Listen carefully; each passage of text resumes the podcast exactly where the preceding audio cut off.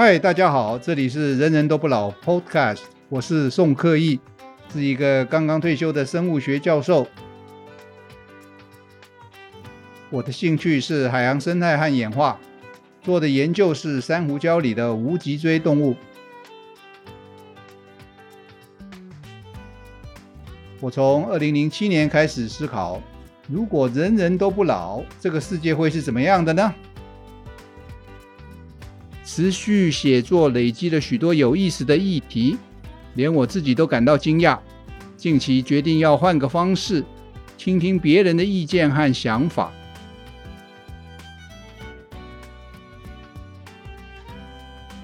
人人都不老的世界会是怎么样的呢？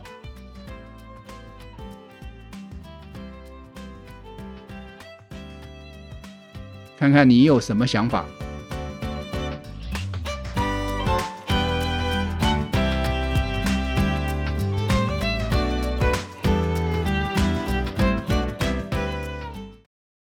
个人不老和人人都不老有什么差别？也就是个体和族群有什么差别？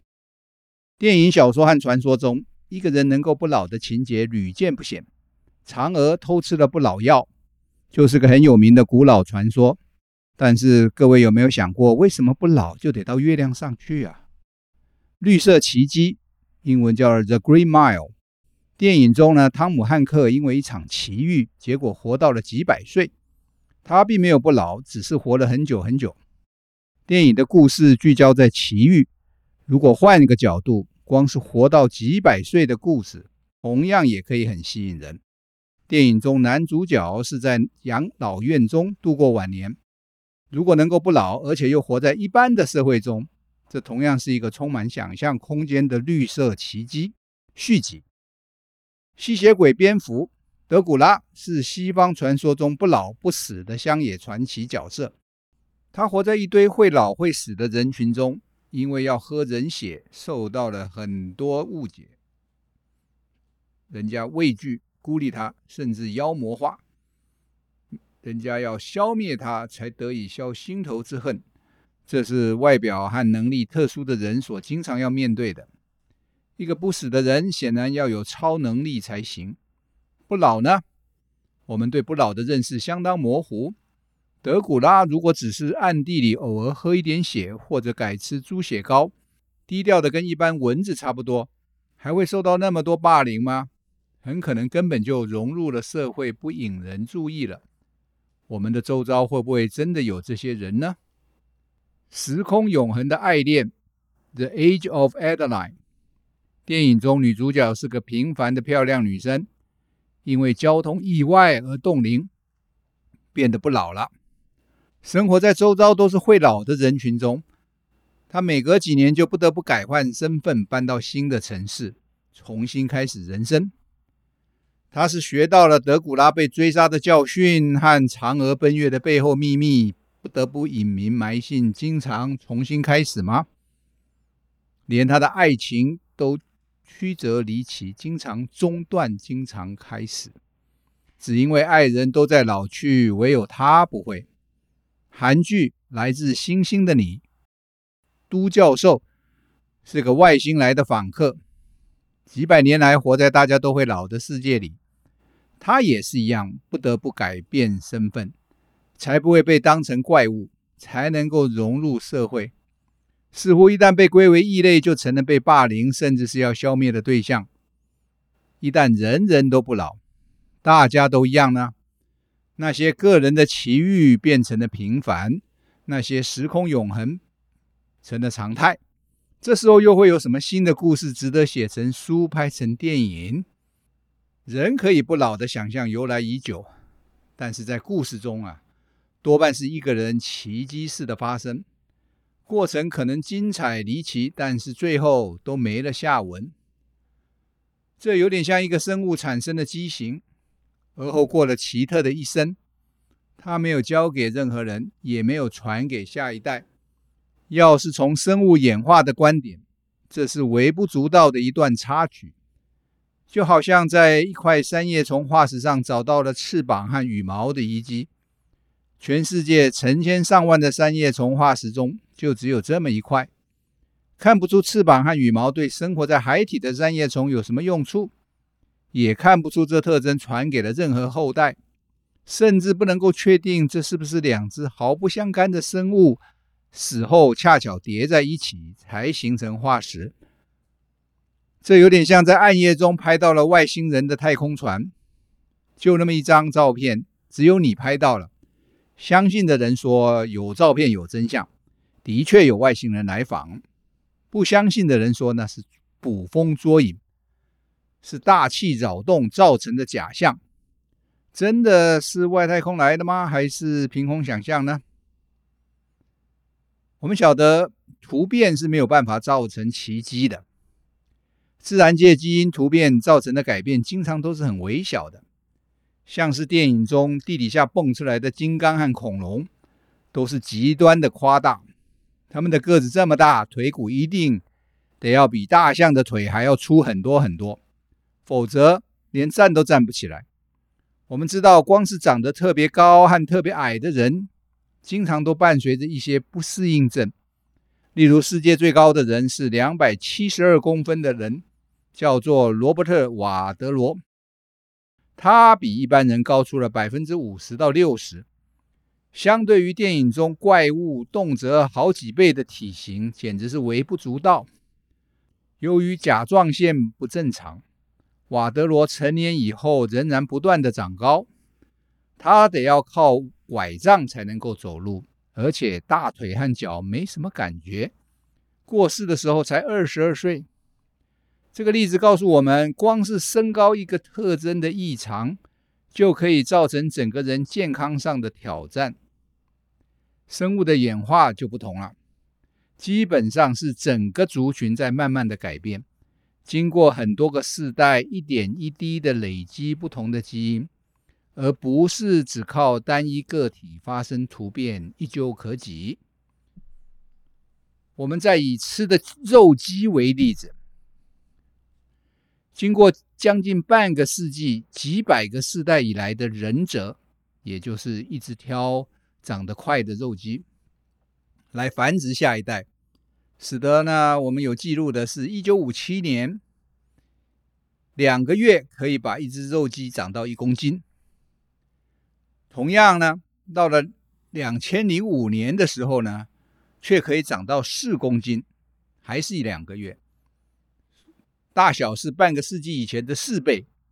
这个肉鸡快速演化的过程呢、啊，不是靠一只超级鸡突变能够达成的，而是在强力的人择下，靠很多的基因改变，经过很多代的肉鸡才能够发生。这有点像浓缩版的演化，或者说是几十倍速放映的影片。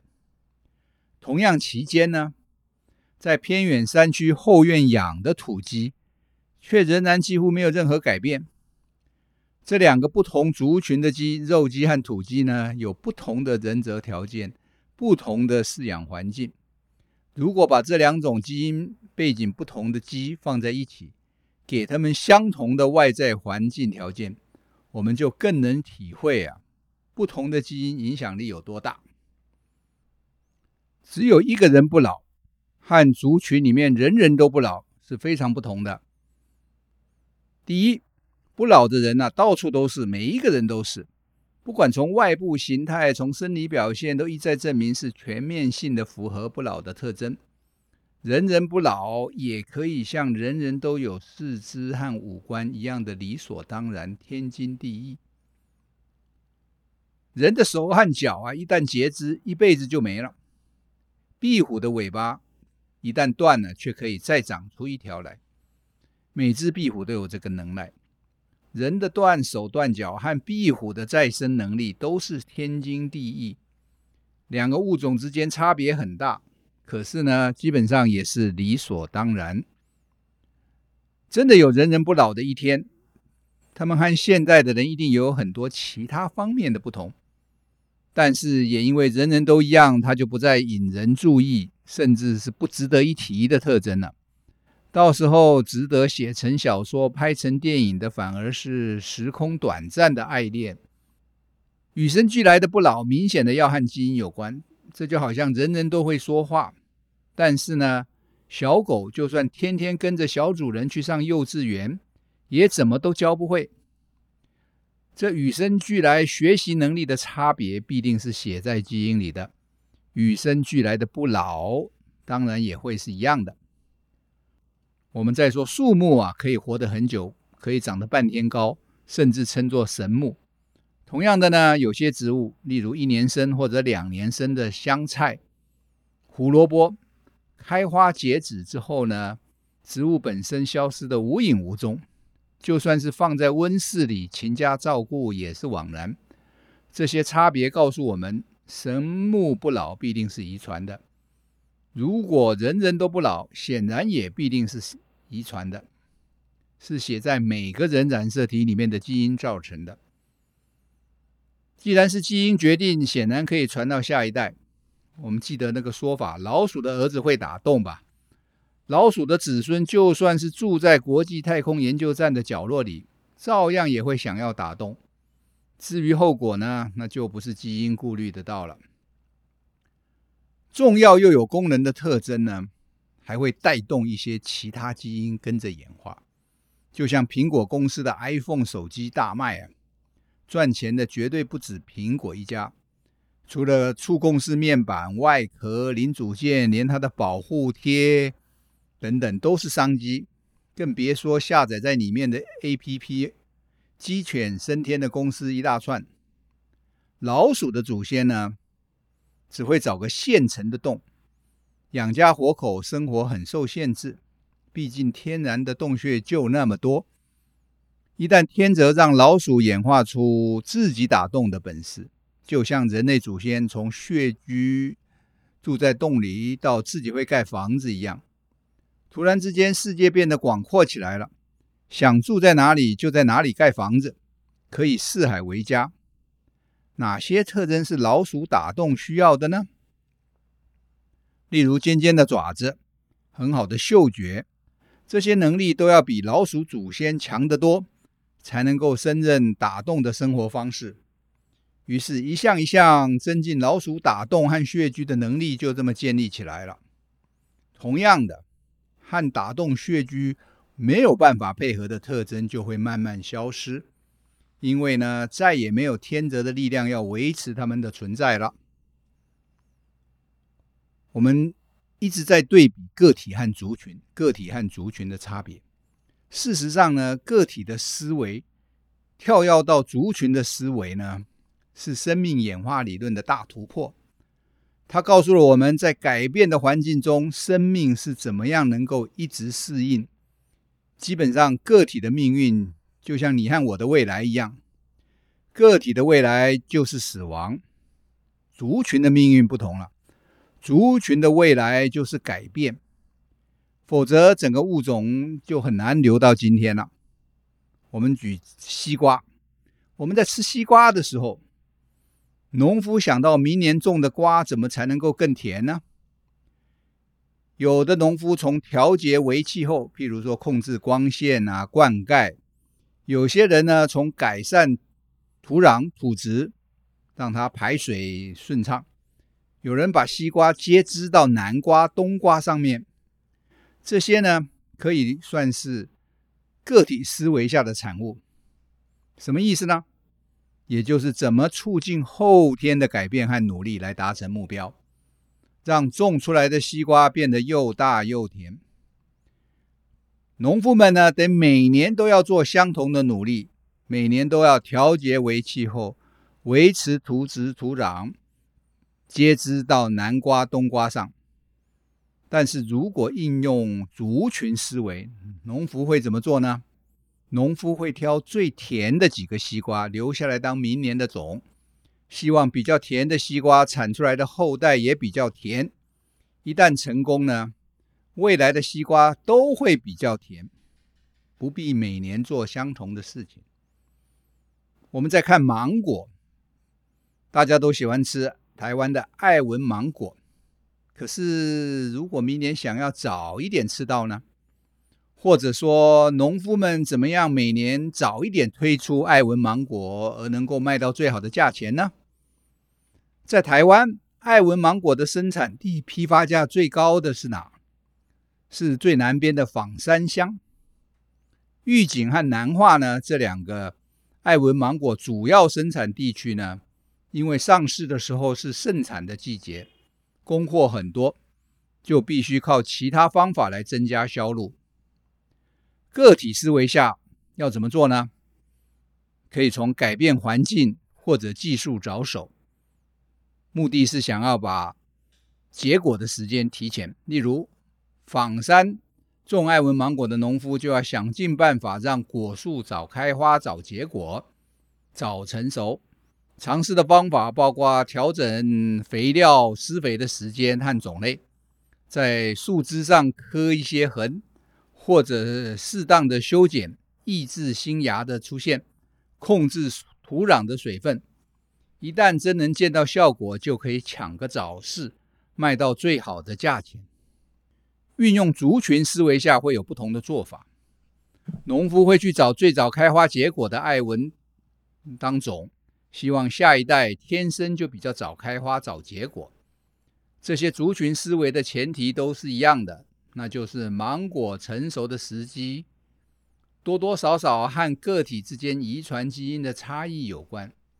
只要这个前提成立，再加上人为的力量，就可以决定。下一代的芒果能不能更早一点成熟，更早一点上市？利用这个选种的原理，早就在史前时代就已经开始了。两千多年以前就已经有古书记载。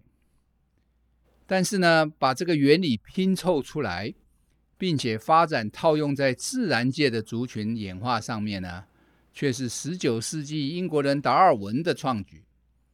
经过百多年的研究和反复的验证啊，原来达尔文发明的天择说是有生命以来就在运作的机制，一直在那儿等待有心人的发现。